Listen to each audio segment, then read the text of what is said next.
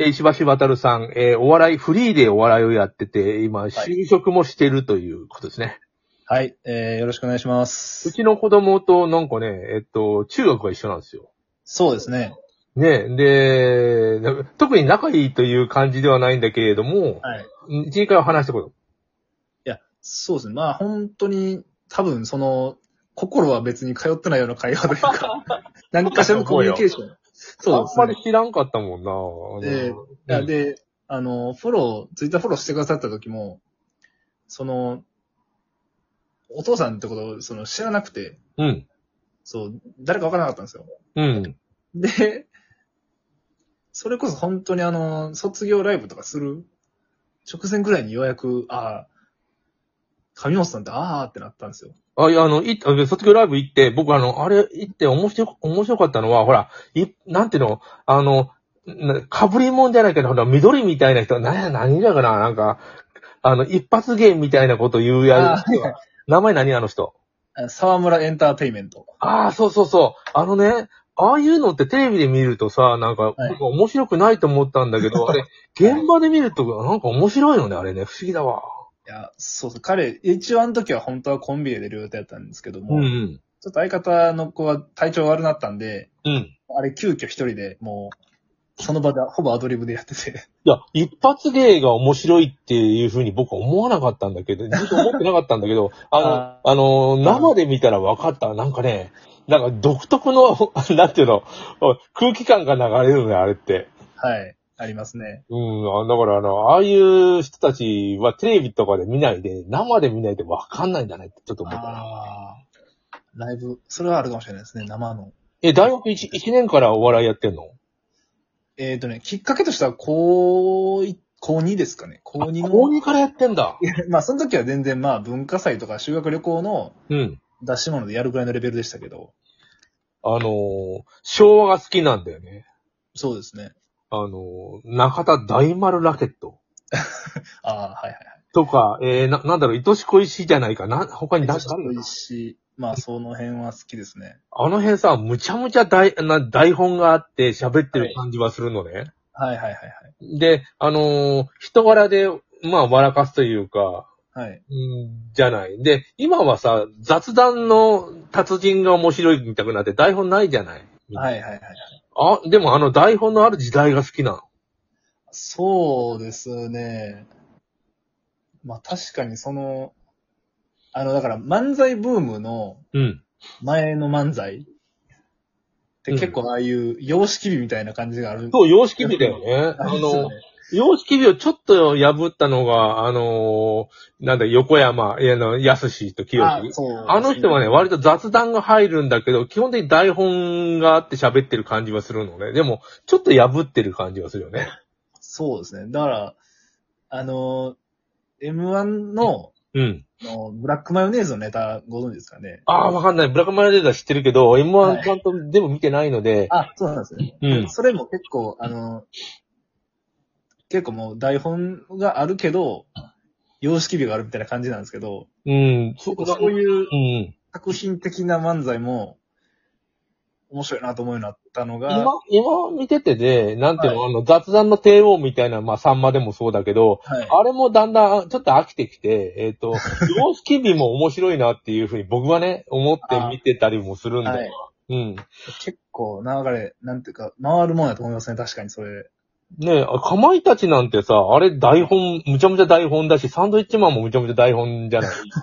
はいはい。で、あのー台本なんか、まああるのかないかわかんなくて、まああのダウンタウンみたいな人たち、あの人だ、はい一応最初は台本あったんだけど、だんだんもう、あの、無視して面白いっていうようはないはいはいはい。ことになってきて、それもちょっと飽きてきたっていうのが僕の中でね、ああって、ーで、はいえ、はし、あのーわ、わたるさん？わたるさん、石橋さんはどうなの？あーでも、うん。はい、やり始めた頃は結構がっつりそういう大ラケとか、板恋みたいな、もう一字一句、もうそのままやりたいみたいな人やったんですよ。ああ、あれだ、台本あって、いや、でも、あのみんなが同じ台本やっても面白くないね、あれね。あの、その人によるんだよ、で、明らかに。そうですね。あれ、ってことはさ、今相方、えーと、最初やってて、てた、名前変わってるんだよね。なんだっけ？かける？登る？あ、そうですね。えっ、と、大学のサークルで組んでたのが、あの、うん石坂かける登るっていう。そうそうだよね。あの、大丸ラケット風の。あの、屋号と個人名を並べるっていう、うん。そういうのでやってましたね。うーんえっ、と、組んだのは何何年生？何回生？これがもう、えっ、とね、す3年の、あ、3年でもう終わりだね、大学は。うん。あの、だからコロナがあったんで、うん。ほとんど活動できなかったんですよ、もう2年とかは。で今、うん。はい、3回生になって、あの、私と相方だけがそのサークルの同期やったんで、もう、たまたま組んだっていう感じですね。もうそこで。今、ラジオトークでや、もうやたらお笑いの人がいいっぱいいて、はい。あ、いや、まあ、いますよね。もう明らかにプロで吉本とか。でありますね、プロも。はい。いやいやでこここでどんどん喋っ、喋って、あの、というかファ、ファンをこう、気付けながらやったらいいなと僕は思うんだけども。はいあと、M1 に出るとかね。で、はい出ました？出ました？あ一応出してもらいました。あ、ど、どんな感じだった？男子予選。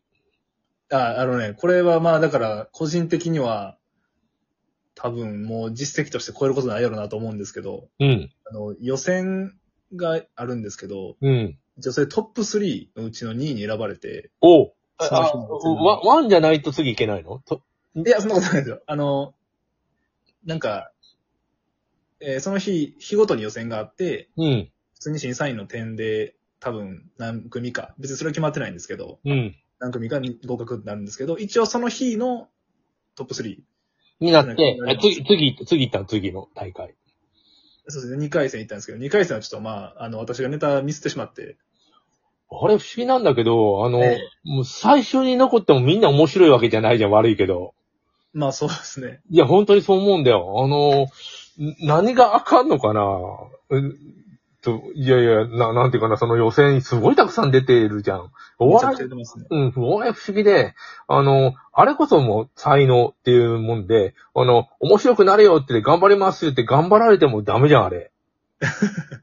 まあそうですね。面白い人は初めから面白いみたいな残酷な、あの、はい、はい。ことがあって、えー頑張ります言われてもダメなんだよね。で、まあ、いろんな、100メートル走でもみんなそうだと思うんだけど、あの、はいどうしようもないことがあって、ただ、ただだよ、あの、あの、ダイマーラケットみたいな昔の様式美みたいな世界はい。っていうのは、ちょっと違う感じはするんだよね。あの、雑談は、その、乗り越えられないものがあるかもしれないけど、あの、はい様式美見てるとなんか落ち着くというか、落語みたいな感じ？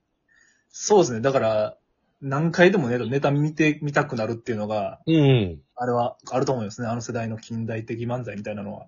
あの、山崎法生さんは雑談全然ダメだけど、あの、落語だといい、いいまで喋るんだよね、あの人ね。あそれはね、よく言われてますね。ああ、そうなんだ。なんかあの、落語の方が向いてる、じなんていうか雑談が向いてない、逆に言うと。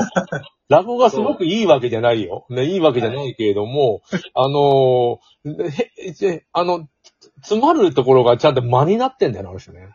ああ。それはもう、あのら落語はやんないの？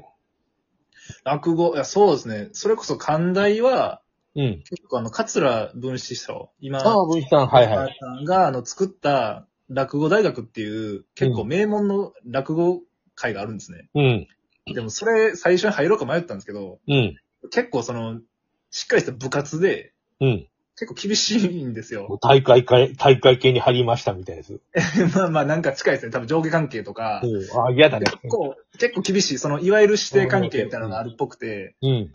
なんか別に落語したいわけじゃないしなと思って、うん。あで、たまたあ。まその入った年に、先輩たちがサークル、色もん、まあ、漫才とかコントのうん。サークルってあったんで、そっちに入りましたね。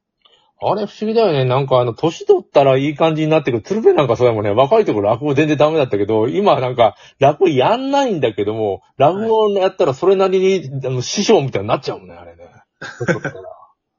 あ年齢もあんのかな？でもまあ、まあ、し春風亭小さんで若い頃から上手だったと思うけど、ーあの、はいあれも独特の才能なのかね。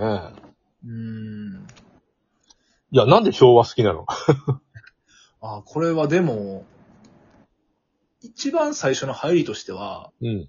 あの、つぶらや特撮ですかね。やっぱり、あの、ウルトラマンとか。ああ、ウルトラセブン見てた。うちの、あの、息子もむちゃむちゃ見てるよ、あれ。あ見あ うん。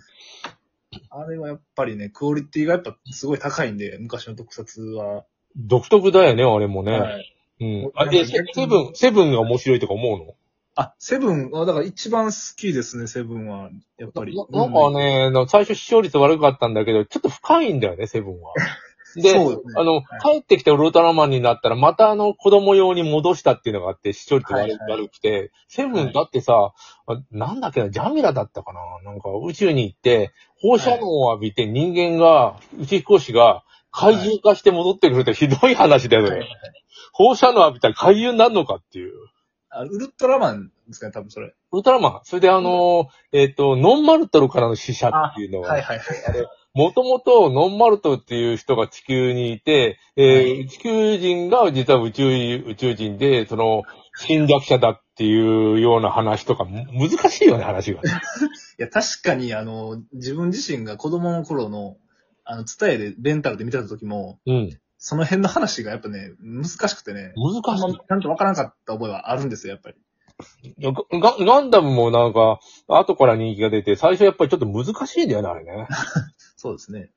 子供も向けというよりかはやっぱりね、ちょっと、う、そういうことわかるそうじゃないとね。おおお父さん、お父さんにもぶたれたことないのにってか、ブライトさんみたいな。そんな話はいるのかって話だよ、子供の、子供の話。はい。な、ななんだろうね、あの、ガンダムあたり、その、ヤマトはもっと単純で、ガンダムあたりから、やっぱりそういうウルトラセブン的な、なんか難しくなってきたのね。ああ、あと5秒だ。あの、また続けてやります。いくらでも話せますので。はい、どうも。はい、またやります。